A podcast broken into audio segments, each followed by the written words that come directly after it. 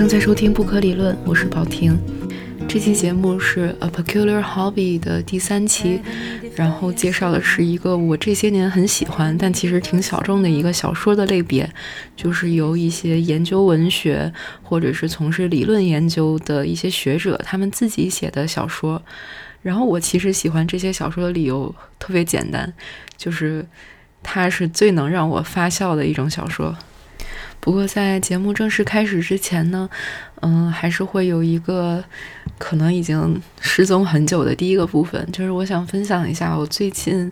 对生产力还有对提升自己的效率的一些感受吧。嗯，首先，其实可能跟很多人都一样，我对 GTD 就是 Get Things Done，还有 Productivity，然后比如说信息的收集和整理等等这方面的方法论一直都特别有兴趣，但是也可能和大大部分人一样，就是自己执行的并不是特别好，就是尝试过很多方法，但是可能勉勉强强可以把一个任务执行完成，但可能其中过程的自己的效率还不是那么。令自己满意。为什么现在突然想谈这方面的内容呢？是因为我最近的生活里发生了大概三件事情吧，都是跟这个相关的，而且就是让我感觉自己在产生一些变化，所以挺想记录下来的。第一件事儿呢，是关于就是真正的生产力以及如何更快的完成工作。嗯，就是今年我接了一个量比较大的翻译的工作。然后时间跨度也比较长，嗯，然后处理这个工作就很神奇。我在过程中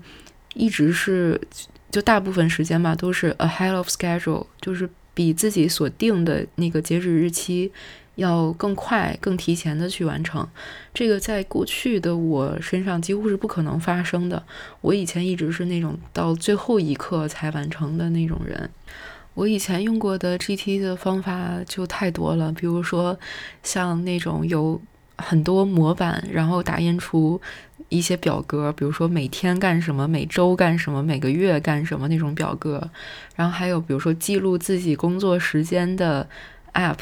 比如说那个时间轴啊，或者是番茄钟啊，什么都用过。现在我发现，就是其实我现在的做法也没有什么特别复杂的方法论，就是 bullet notes 子弹笔记。但是子弹笔记还不是核心，就是我发现完成工作最最关键的一点其实是强调量。就是这个道理说起来真的非常非常非常的简单，就是简单到让我有点吃惊，就是自己为什么现在才意识到量的重要性。就好比说，我现在有一百页内容要翻译，然后我比如说我要一个月时间完成，然后这一个月时间里面，我有十天是比较有空，然后可以比较专注的去做这个工作的。那么我把一百页平均到十天，也就是我每天要完成十页。那十页的话，就是我当天不管我工作中间，我不管是走神啊，中间去玩啊，或者工作多久，我只要把这十页完成就 OK。就是这么简单一件事儿，然后我这样做了，才发现，就是以前我所用的那些保证有效时间的方法，其实根本就不适合我。就是我工作的方式可能一直就是，呃，比较散漫的。但是我可以完成很大的量，但是我中间可能是断断续续的。然后第二个 trick 就是说，还是以量为基准，要把自己完成的量随时的记录下来。比如说我今天有一整天的时间来做这个工作，那我会把嗯分成大致四个时间段吧，比如说上午、中午、下午、晚上。然后我可能就是把每个时间段我各完成了多少页，把这个数字记下来。这个数字本身对我也是一种激励，但是可能过程中，比如说我中间还玩了《守望先锋》，玩了好几把，或者比如说我去干了点别的，比如说做了个饭什么的。但是这些都不影响，然后体现在那个月历上面，就是我可以看这一整个月，我每一天每一天都完成了多少量，就是有一个填满进度条的这种感觉，就还挺好的。所以经常就是，比如说我今天要完成十页，然后呢，我可能上午完成了八页。然后下午完成了五页，然后等到晚上我又想，哎，我是不是还能再做两页？然后就是总是会这样超额完成，所以导致每次都可以提前。但是其实这个跟工种还是有关系的。比如说翻译，其实翻译它不不算完全是一件创造性的工作，那么它的复杂程度肯定跟纯粹的创造性工作是没法比的。那么比如说录播课，它就会复杂很多，然后。他，你去执行这个事情的阻力也会大很多，就是这个工作的难度直接形成了他的一个阻力嘛。嗯，但是我现在在尝试的一个事情是，比如说像录播课这样的一个复杂性的或者创造性的工作，我也试图再去把它给量化。比如说我现在那个手账是活页的嘛，然后我买了一种，就是一种新的模板的纸，它是有一些方格，然后旁边你可以列一些项目。然后，比如说我列了一个项目是读什么什么资料，然后我读了多少，我就涂上相应的风格，表示我完成了一些。对，这样我觉得也是对自己一种激励吧。但是我觉得真的确实，呃，真正很创造性的工作是很难去量化的，而且创造性的工作确实可能需要那种迸发，还有灵感。它不是说我规划到每一天去完成，而是比如说我有一天就是状态特别好，一口气去完成这样。至少目前对我来说是这样啊，当然可能对村上春树这样的作家可能不是，对我还还在探索吧，嗯。然后第二件事儿其实是关于知识体系还有信息的收集还有整理的，就是，呃，我最近的一个变化是我之前一直是挺重度的收听播客的一个人，但是我最近一两个月这个习惯很奇怪的就自己停止了。然后我最近就是几乎没有去听任何播客节目，而且这个东西它发生在我不经意之间，就是我完全没有主动阻止自己去听播客，而是不知不觉就不听了。就是看到手机上播客那个图标，我根本就不想打开。嗯，然后其实我比如在路上什么，我还是在听东西，但是我是在比如听单词或者听音乐，但是我就是不听播客了。我后来回想这件事儿，我在想到底是什么原因会这样。呃，我觉得就是总而言之，我可能对那个播客图标里面的东西少了一些期待。但是是真的那些节目做的不好了吗？也不是，我觉得是我自己。呃，就是给自己订阅什么样的信息来源这个环节出了问题，而不是说外面没有好的播客让我听。然后最近几天就挺好玩的，就怎么回事呢？之前那个不可理论不是被网易云删除了嘛？然后呢，我就写了一个呃帖子，就是推荐大家使用泛用型播客客户端。我就把里边推荐的那几种客户端都大概下载下来试试试一下。我之前手机上一直有 Castro 和 Overcast，还有 Castbox 这三个，然后但是我就是大概看了一下，一直没有形成使用习惯。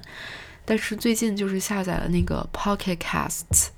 不知道为什么，就是那个用着很顺手，我觉得。而且那个主要是一一进去，反正是英文版的。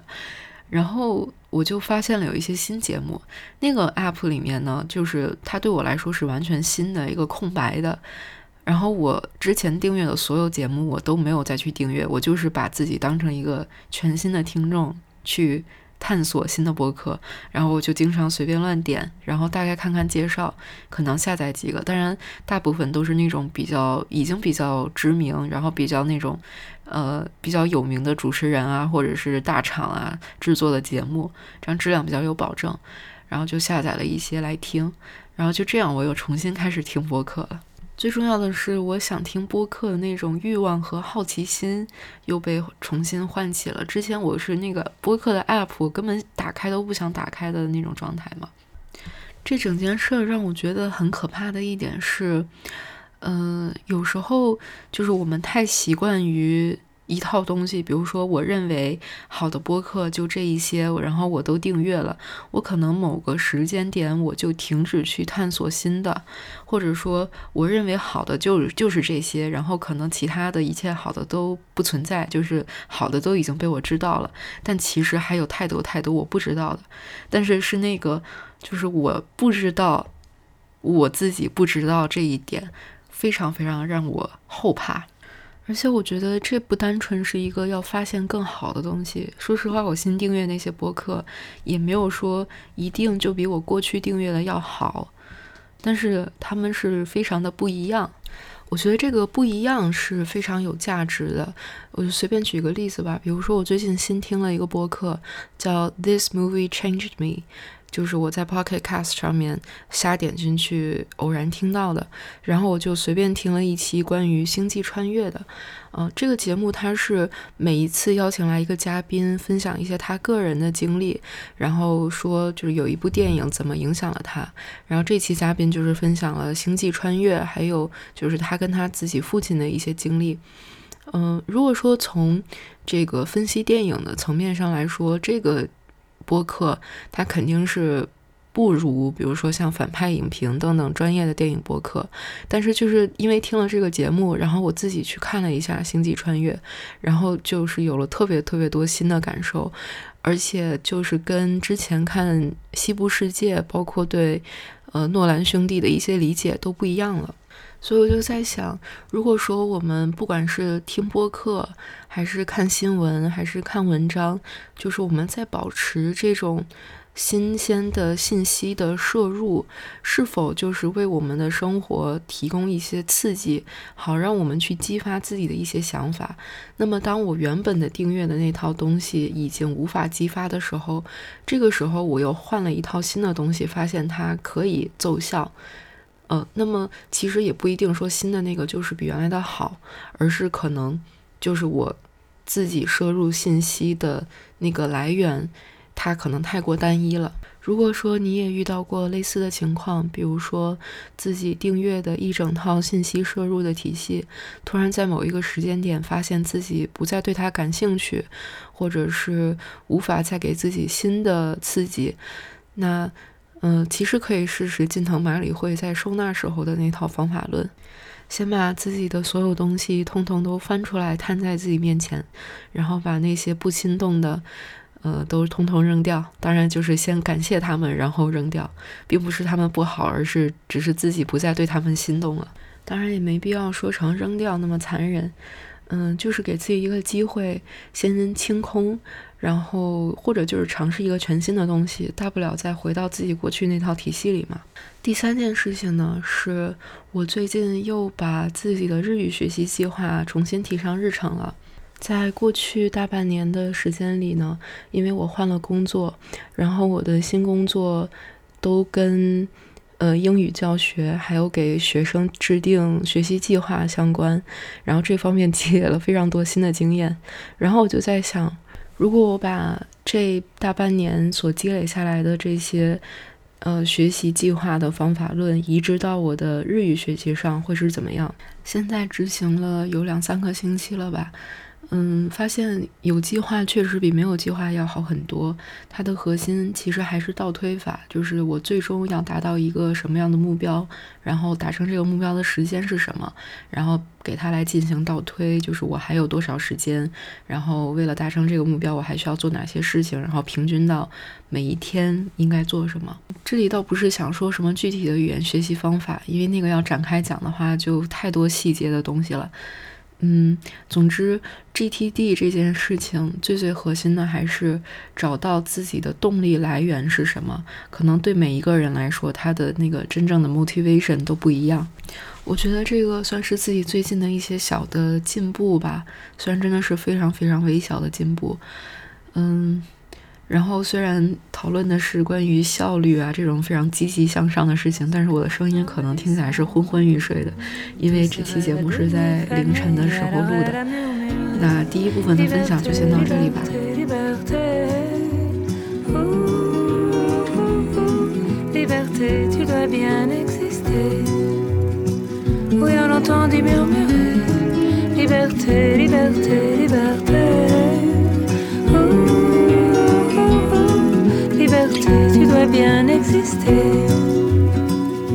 在这期节目里呢，我想给大家介绍三本我现在正在读或者以前读过的学术小说或者校园小说。那么这个类别其实我一开始根本就不知道，而是就是渐渐的读了这几本书之后才发现，哎，好像他们是同属于一个类别。去查了一下，发现真的有叫做 campus fiction，但是 campus fiction 它其实每一部之间也有很很大的区别，呃，也有很非常不同的写法和侧重点。嗯，当然，这种小说它的共性也有很多，比如说，这种小说的作者一般他自己本人就是相关领域的学者。故事的展开也是发生在大学这种比较学术的场景里面，就是非常象牙塔般的一些描述。还有比如说，故事的情节也涉及到很多写论文啊、做研究之类的。嗯，但是我想要强调的一点是，比如像《Stoner》这本小说，它的主人公就是一个大学的教授，一个文学的研究者。但是我并不觉得《Stoner》这本小说是一个，就是在我的定义里面的学术小说或 campus fiction。我觉得《Stoner》这本小说它就是一个一般意义上的小说。而我今天介绍的三本呢，它是带着比较鲜明的特点，就是首先作者他自己的研究兴趣。已经延伸到了他的这个小说创作里面。第二就是说，他把他所熟悉的一些，比如说文学技法，然后透过某些技巧融合进了他自己的小说里面。又或者是他所研究的领域，他可能有一些梗或者有一些槽点，但是他没法在论文里面写出来，但是他通过这些小说宣泄了出来。所以可能不像一般的小说，他自己创造了一个完整的世界。今天我说的这些小说，它跟作者本人所生活的现实有着千丝万缕的关联。哪怕小说它可能是取材于历史，是发生在过去几十年的一个历史的场景里面，它也有着作者很多自己的看法。所以我的这个小兴趣，也就是读学术小说，跟我读一般小说的读法还不太一样。我会特别注重一个是作者他自身研究跟他小说之间的关系，再有就是他在小说里所用的语言和结构，他可能埋藏了一些呃东西，一些玄机等我去发现。特别是对那些就是研究文学并且喜欢戏仿大师，或者是那些信奉语言学的结构学派的人。其实还有一点要补充的是，这些学术小说或校园小说，它的目标读者其实并不是，呃，就是本身是在这个圈子里的人。恰恰相反，它的目标读者反而可能是一般性的大众。所以，哪怕你对那个作者所写的领域并不是很了解，也不要去迟疑去读这个小说，因为它就是给一般性读者读的。第一本小说是我最近在读的一本，叫《语言的第七功能》。我一开始读的是中文版，但是那个中文版我读着一直没有感觉，然后读到一半就看不下去了。后来我就换成了英文版，英文版叫《The Seventh Function of Language》，然后那个英文版就看得我几乎每一页都让我狂笑不止。当然了，这本书它原文是法文写的，这是个法国作家的作品，所以如果有条件，你真的会法文的话，其实还还可以去看看法文版。它真的太太太搞笑了，就是他写的故事呢，就是是从罗兰巴特之死开始的，因为在历史上，罗兰巴特的死就是他是他是被一个车撞了嘛，然后他的死就一直是一个有点谜团的一个存在，然后。这本书呢，就从这个事件开始展开，就是有一个警察，一个探长。这个探长呢，他是完全不懂任何学术理论这些东西的，他甚至不知道罗兰巴特是谁。然后，但是他就得到了这份工作，就他要去调查这件事儿。然后借此契机呢，他就走进了这个八零年代法国以索邦大学为中心的这个理论界。然后跟这些理论大师展开了一系列有趣的事情，所以他就开始调查，呃，罗兰巴特周边的所所有的朋友啊、学生接触过他的人。然后，比如说他调查的时候，他去询问福柯，说到底是谁杀了罗兰巴特？然后福柯说：“Of course, it's the system。”然后用接着用了一系列比较理论的语言解释什么是这个 system。然后探长又调查说，这个罗兰巴特他有没有仇人啊？有没有谁跟他有过节啊？然后福柯说当然有了，然后列举了一系列什么派、什么派、什么理论派的一些人都跟他是仇敌。然后包括他还去审问德勒兹，还有一些特别 juicy 的场景，比如说他在那个一个同性恋桑拿房里面见到了福柯。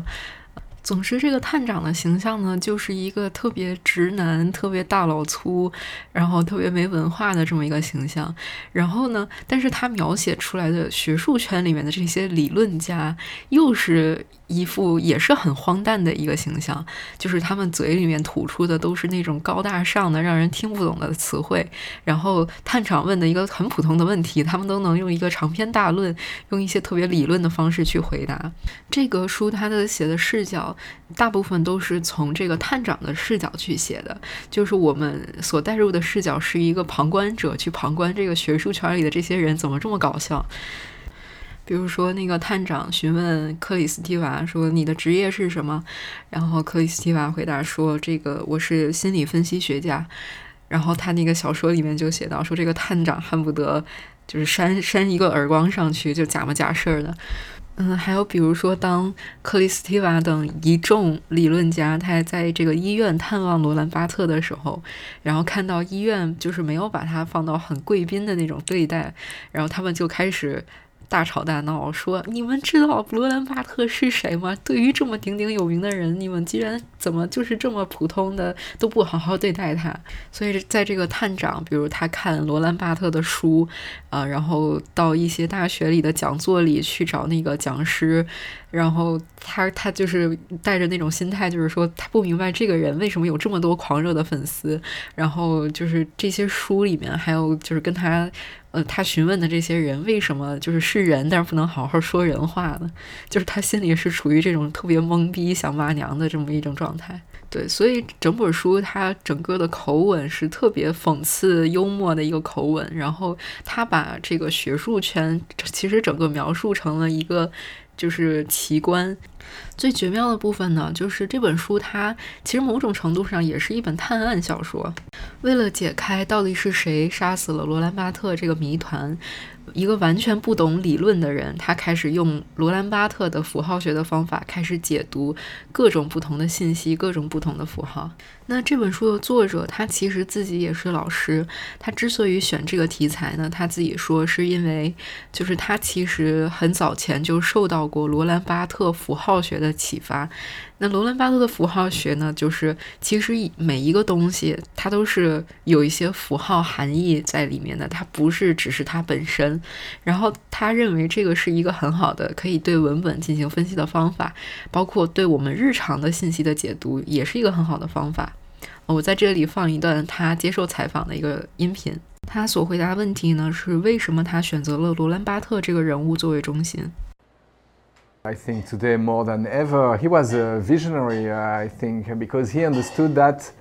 everything has a meaning, you know, and every, every, everything's, everything is um, talking. Before everybody, he could see signs everywhere, which was very clever and very uh, efficient to read the world, you know. So he was very important for me because he, he just he, he taught me how to how to work, you know, as a French teacher, how to analyze text, and also how to understand the world beyond my my my, my work, my job as a teacher. He gave me really like a grid, a grid, grid to uh, to read the world, you know. So he made me cleverer, um, more intelligent, you know. So I, I had a depth uh, with him and also, uh, I thought, yeah, I mean, the, the circumstances of his death were funny in a way, you know, because he was crashed by a car. One day he had no, uh, no keys, no ID uh, with him, you know, so it was a bit of a mystery. He was um, coming from a lunch with uh, François Mitterrand, which, uh, which, which is very funny because François Mitterrand, Mitterrand was always involved in strange things like that, you know. So I thought, well, maybe, maybe it could be the beginning of a novel, you know. 接着呢，他又回答了他是如何看待符号学这个学科的。符号学叫 semiotics，当然这个作者他因为有一些法语的口音，所以说的可能不是很标准。I was happy to to put that that you know that very academic science semiotic out of university, you know, and just to to to show, to pretend, and to show because I believe it's true. Uh, it can be useful, you know, in the in the in the real life, not only uh, in the faculties and universities. And so, the, the move I did to, to make the book um, existing, you know, was to move the semiotics from university to the to the real world and to, to use it as uh, to decide that semiotic is the science of Sherlock Holmes, you know. Then I could write the book, you know. 所以就像他说的，他说符号学是福尔摩斯的科学，呃，符号学应该走出大学，应该走出学术领域，可以应用到每个人的日常生活中。而这本书它其实是一个很夸张的一个符号学的一个展示，就读这本书真的是一个非常愉快的体验。如果说你对那些，嗯，比如说符号学相关的学术书没那么感兴趣，因为说实话，我在读那些书的时候，跟那个探长是一个完全一致的心理，啊，那你不如来读一下这个小说，我觉得会非常的有意思。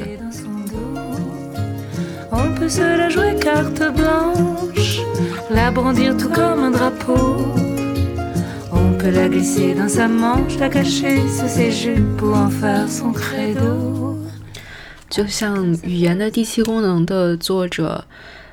l a h o n Binet，我也不知道读的对不对，就如果用英文来读的话是 Laurent Binet。就很多像他一样的这种既是学者又是小说作者的人，其实很关心的一个话题就是如何缩短象牙塔和这个世俗世界之间的距离。那接下来要说到的第二本小说，其实这个作者也是非常关心这个问题。他就是呃，英国可能是就是 campus fiction 这个类别里面最高产的一个小说家 David Lodge。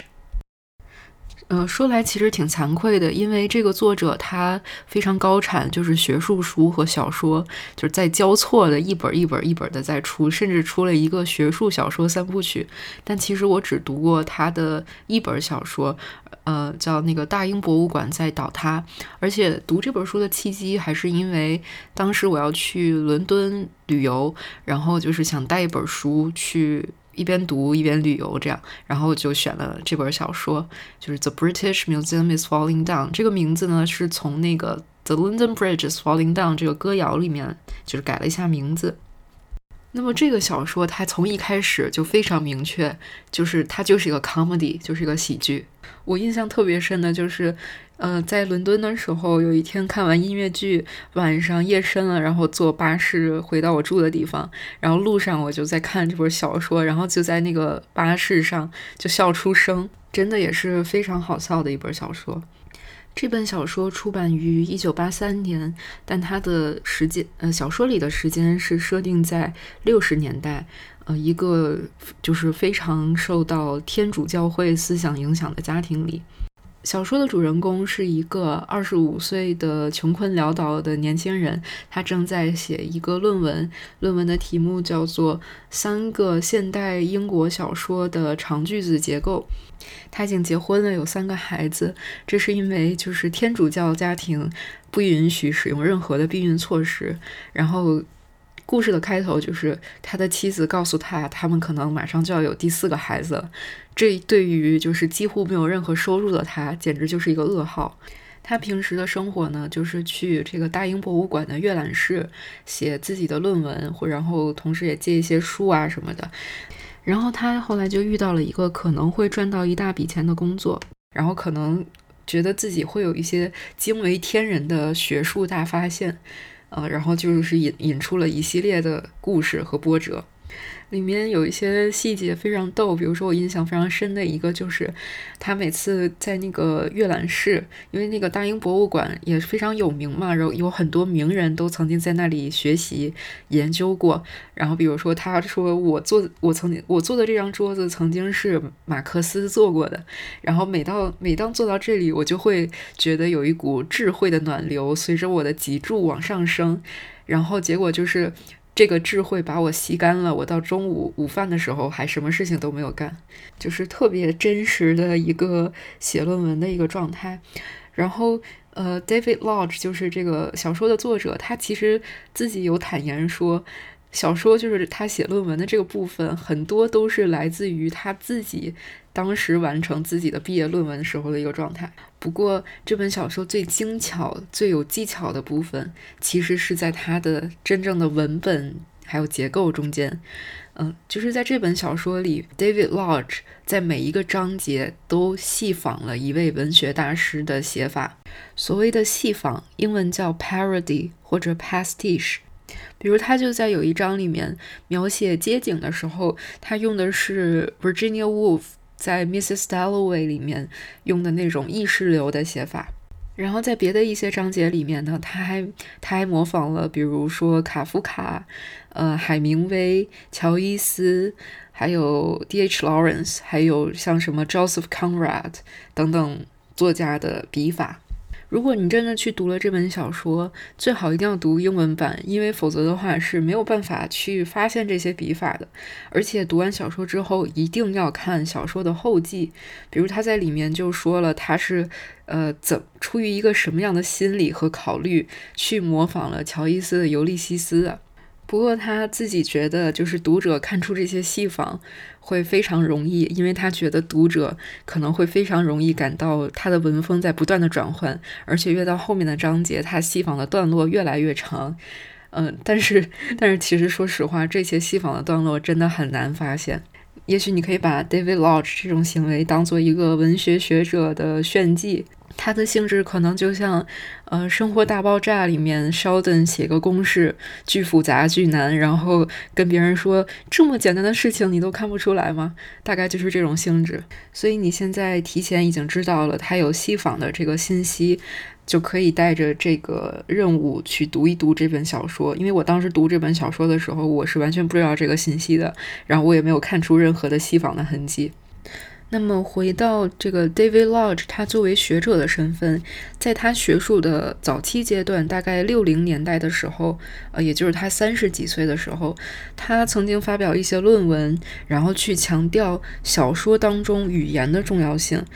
嗯，他认为语言是小说家唯一的媒介。那么，语言是一个小说最重要的部分。小说中绝对不会有中立的语言、中立的词语、中立的形式。他这种强调语言的观点呢，其实是非常还原论的一种看法。那么，在他的后来的这个学术的观点发展的时候呢，也就不攻自破了。不过，在这个时期里面，他就有一些呃研究文学的心得，比如说 Henry James，他是怎么用这些名词词组和形容词词组的？呃，又或者这个作家他是怎么用头韵？头韵就是 alliteration，或者是故意漏掉一些标点符号。就他在那个时期对每个作家这个写法特别有研究，所以呢，他才能写出这些细仿的笔法。比如说，在这个他的这本小说里面，就有一个地方出现了 dim dusty devotional，就是三个 d 开头的词连在一起，这个就叫头韵。所以他就是通过这种方式去戏仿 Henry James。如果你不去看一些解读分析的话，这个普通的读者根本就看不出来。所以说，真的是他自己。这个 verbal analysis 做久了以后，会忍不住想要自己去动手实践一下，把他的这一些梗给释发出来。在 David Lodge 的其他作品里呢？其实跟语言的第七功能非常像，也强调了这个符号学的重要性。也就是说，signs are never innocent，就是一切都是符号，是符号就有它的深意在里面。而且也很相似的是，符号学又成了一个现实世界与学术世界之间的一个桥梁。它让小说的主人公从这个现实生活中的一些商业广告里面看到了非常多的隐喻。他在小说里面写的这些。呃，故事主人公看到的比喻、隐喻等等的，呃，其实也是从他自己的学术著作中借来的。就是他写过一本学术著作，叫《The Modes of Modern Writing》，就是写的是现代文学中的比喻、转喻还有象征。其实，David Lodge 这个作家，他的读者群是非常广泛的，是一个非常大众的作家。嗯，所以他其实为学术领域做的贡献，就是他以一种很幽默的、很讽刺的，就是那甚至有点挖苦的那种笔法，去写了一些学术的生活。但他自己本人又是一个学术圈里的人，那么他其实多少有一点自嘲的这种意味在里面。其实我觉得很多就是这种研究比较就是难懂的理论的人，他其实多多少少都会有一种这种自嘲的心理。那学院小说的好看呢，就在于把这些学者非常落魄的一面展现在人们面前，而不是那种高大上的那一面。第三本要介绍的书呢，是拜厄特的《Possession》占有这本小说。这本小说跟前两本风格非常不一样，前两本风格都是挺欢乐、挺幽默、挺讽刺的，但是这本书就非常严肃了。而且这本书真的是一个大部头，特别特别的长，而且给我感觉就是从头到尾都在掉书袋。其实这本书有在二零零二年的时候有一个改编的电影。但是，虽然英文名叫还是叫 Possession，但是中文的译名叫无可救药爱上你，真的就是这个电影跟书的差别其实还挺大的。这个电影完全就是一个非常纯爱的故事，但是书里面的情节要比纯爱要复杂的多。这本书的故事情节呢，其实要概括起来很简单，就是两条时间线。现在的这个时间线呢，是一个男学者和一个女女学者。这个男学者他的研究内容是维多利亚女王时代的一个男诗人，这个女学者研究的是同时代的一个女诗人。然后有一次呢，这两个学者他们就发现一封情书，这封情书呢，很有可能是那个男诗人写给这个女诗人的。呃，但是呢，这个男诗人和女诗人在历史上的记录上都显示，他们从来没有过任何呃更深的关系。如果说证明了这封情书真的是他们俩的这个情书，那么这个男学者和这个女学者就是等于会有一个相当相当重大的发现。然后为了探寻这个情书到底是不是那个男诗人写给这个女诗人的，这两个学者呢就。开始寻找一切的线索，去找各种的史料，做各种的研究，去研究这个男诗人和女诗人的事情。然后等于说，小说它是在描写两条时间线都是在共同进行的。一个时间线就是男学者跟女学者的事儿，完了还有一个时间线就是这个男诗人跟女诗人之间的事儿。然后当然就是男诗人跟女诗人之间是有一段爱情故事，然后最后这个男学者跟女学者之间又是一段爱情故事，大概就是这么一本书。我读这本书的时候，心情就是基本上是带着膜拜瞻仰的心态去读的，但同时也读得非常痛苦，但同又同时又觉得非常牛逼，就是因为他的那个两个诗人那条线，他这两个维多利亚时期的诗人是他虚构出来的，但是整本书里面有非常多这两个诗人写的诗，也就意味着这个是他自己创作的诗歌，就是他以一个小说家的这个。身份又创作了两个维多利亚时期知名诗人的诗歌，所以说他一个人写了三个人的量，嗯，而且为什么说他这个掉书袋呢？就是他文章里面经常是旁征博引，就是引用这个引用那个，比如说，呃，主人公正在欣赏一个风景，然后他就会想到某某作家在某某书里面也描述过类似的风景，那个作家心里是什么感受？然后你去读里面这个男学者跟女学者之间的对话，真的是累死了个人。就是它里面会非常多，比如说这个男学者说某某作家怎么怎么样，然后还去引用那个男诗人，那个男诗人不是这个作者自己编出来的吗？但是他编出来的他这个男诗人用了什么意象，他都记得一清二楚，然后就自己引用自己。编造出来的这个作家，然后那个女女学者也相应的就是引用非常多那个女诗人的，而且每一个意象都有它相应的含义。也许你上听我说，并不觉得这个有什么，但是你一旦去看那个书，你看到那个量，一定会震惊。因为男诗人跟女诗人他们在书中写的诗，可不是一首两首，而是几乎是他们生平写的所有的诗。所以，一个作者他在一本书里面，同时又创作了两个诗人生平所有的诗。所以当时我的痛苦就是在于说，因为我是在一个文学研究的课上，然后去读的这本书，然后当时我也是作为一个文学研究者的心态去读的，然后我真的是被吓到了，因为当一个 academic writer，一个非常非常懂小说、非常懂诗歌、非常懂历史的人，他去刻意的埋入这些符号进去的时候，那个量，你是就是量，那个真的是无限大的，就是一个普通的一个小说，你可以去解读它那个符号，但是它刻意的用了成倍的符号进去，那么我可能要用百倍的努力才能去解读完它那些符号。我曾经看过一篇分析研究这本小说的论文，然后比如他有一些部分就会研究的非常细，比如说他写男学者有一个部分是描写他的床单是非常洁白的，然后没过几页又有一个地方是描写那个女学者她的床单也是非常洁白的，然后他就写了这种 clean whiteness 如何象征着一种什么呃 romantic love。然后，这个男女学者他们各自把自己埋入白色床单的这个动作，然后又是象征着呃投身于那个某种神秘，然后这整个又是一种 figurative，就是比喻意义上的呃性交什么的。然后我觉得，如果要让我去写这篇论文，我真的会疯掉。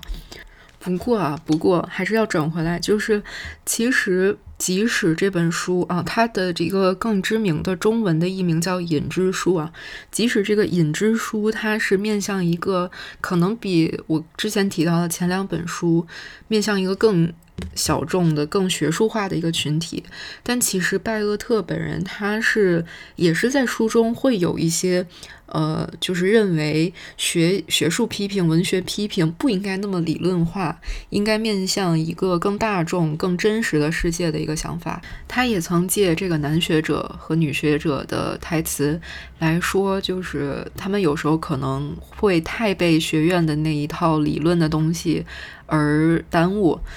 或者是以描写一些他们非常落魄或者是自嘲的一些场景。好，这大概呢就是我要介绍的这三本书。嗯，当然除了我提到的这些，其实还有非常多优秀的学院小说。